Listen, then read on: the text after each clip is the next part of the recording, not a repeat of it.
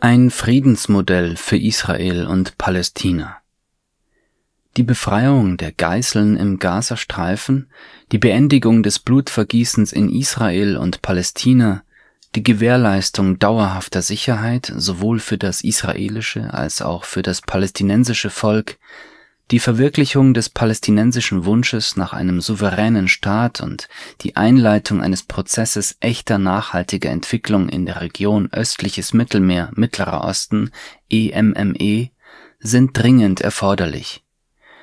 Der schreckliche Terroranschlag der Hamas am 7. Oktober und die darauf folgende verheerende israelische Bombardierung und Invasion des Gazastreifens haben die Welt schockiert und die globale Suche nach einem Weg zu einem langfristigen Frieden in Israel und Palästina intensiviert.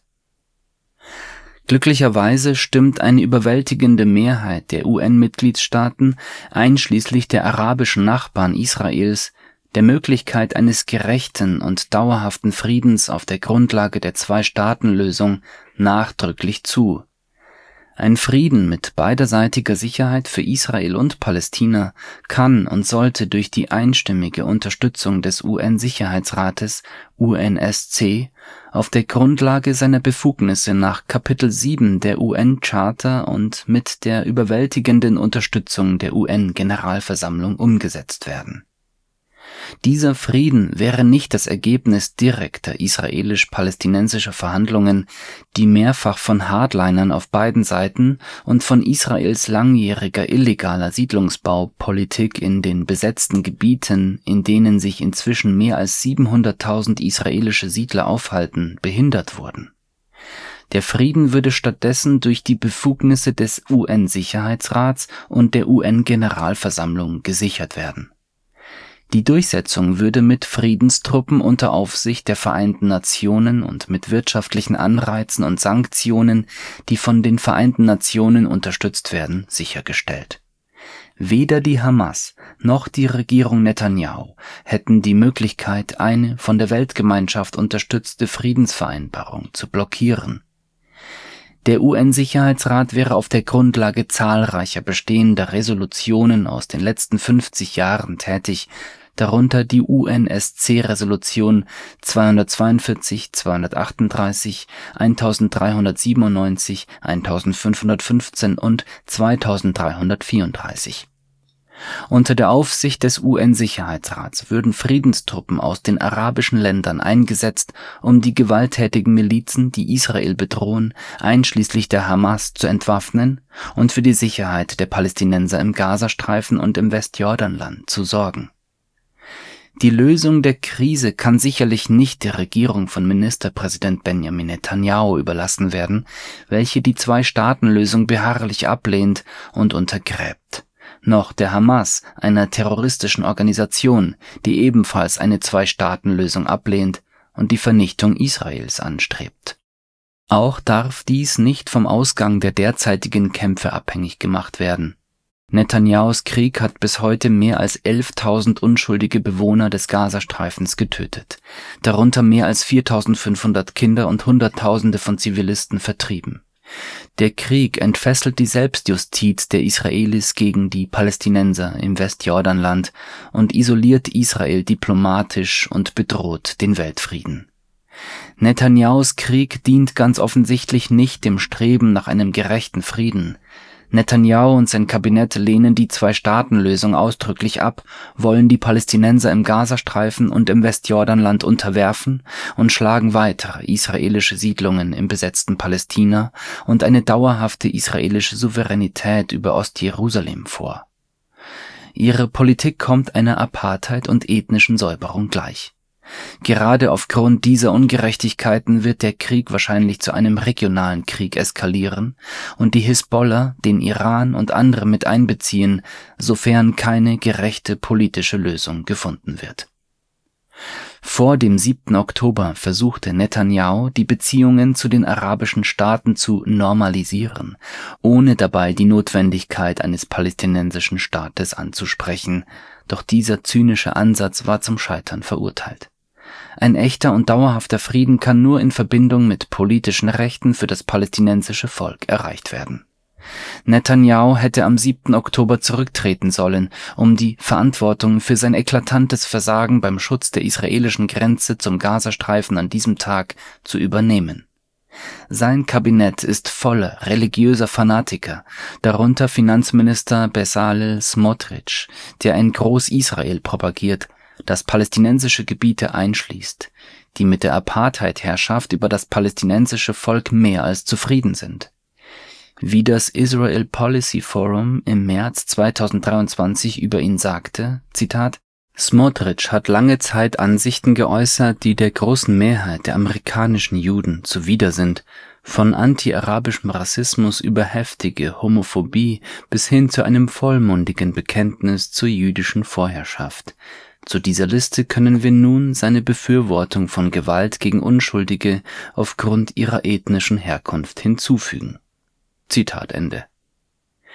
Wahre Friedensstifter auf beiden Seiten sind wiederholt zu Märtyrern geworden, darunter der große ägyptische Führer Anwar Sadat und der mutige israelische Ministerpräsident Yitzhak Rabin, die beide getötet wurden, weil sie eine friedliche Koexistenz predigten Unzählige weitere Palästinenser und Israelis, viele, deren Namen wir nicht einmal kennen, sind auf der Suche nach Frieden zwischen Israelis und Palästinensern ebenfalls ums Leben gekommen, als Opfer des Terrorismus, der oft von Extremisten ihrer eigenen Gemeinschaften ausgeht Trotz dieser schwerwiegenden Hindernisse gibt es einen klaren Weg zum Frieden durch die Vereinten Nationen, denn die arabischen und islamischen Nationen fordern seit langem einen Frieden mit Israel auf der Grundlage einer Zwei-Staaten-Lösung.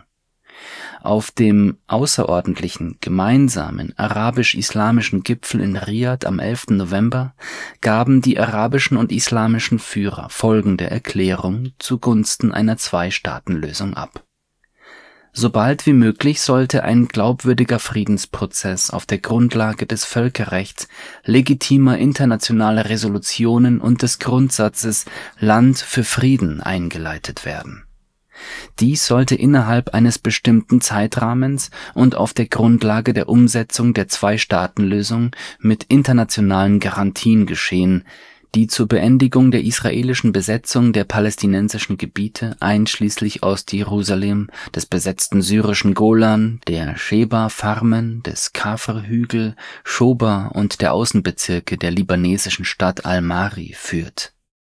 die arabisch-islamischen Führer wiesen insbesondere auf die Arabische Friedensinitiative von 2002 hin, in der bereits vor 21 Jahren bekräftigt wurde, dass ein gerechter und umfassender Frieden im Nahen Osten die strategische Option der arabischen Länder darstellt, der im Einklang mit der internationalen Legalität zu erreichen ist und eine vergleichbare Verpflichtung seitens der israelischen Regierung erfordert und ferner Israel auffordert, unter anderem die Errichtung eines souveränen, unabhängigen palästinensischen Staates auf den seit dem 4. Juni 1967 besetzten palästinensischen Gebieten im Westjordanland und im Gazastreifen zu akzeptieren, mit Ostjerusalem als Hauptstadt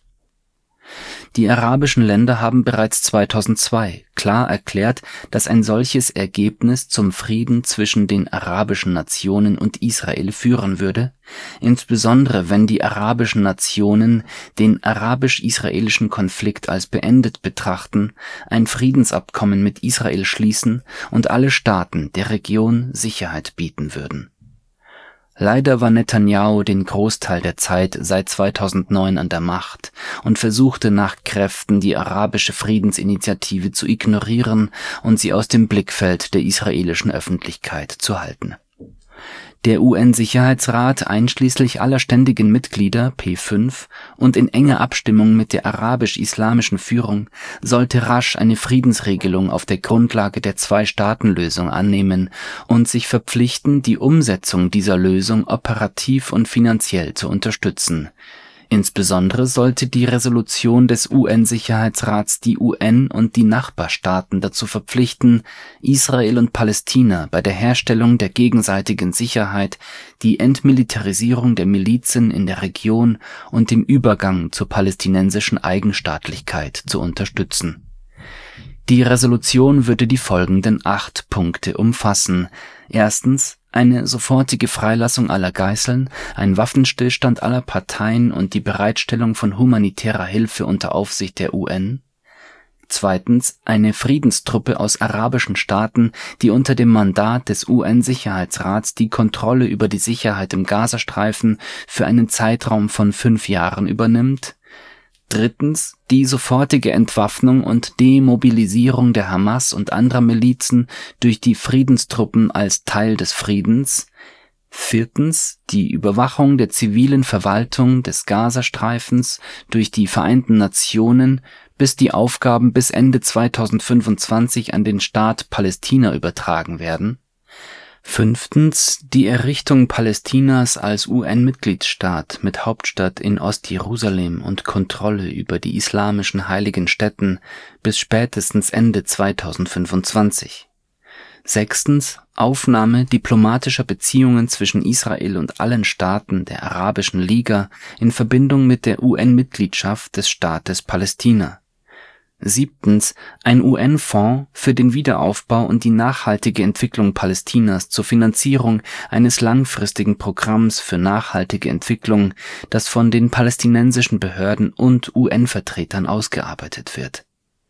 Achtens eine regionale wirtschaftliche Entwicklungsstrategie, an der Israel, Palästina, Ägypten, Saudi-Arabien und andere Staaten der Region beteiligt sind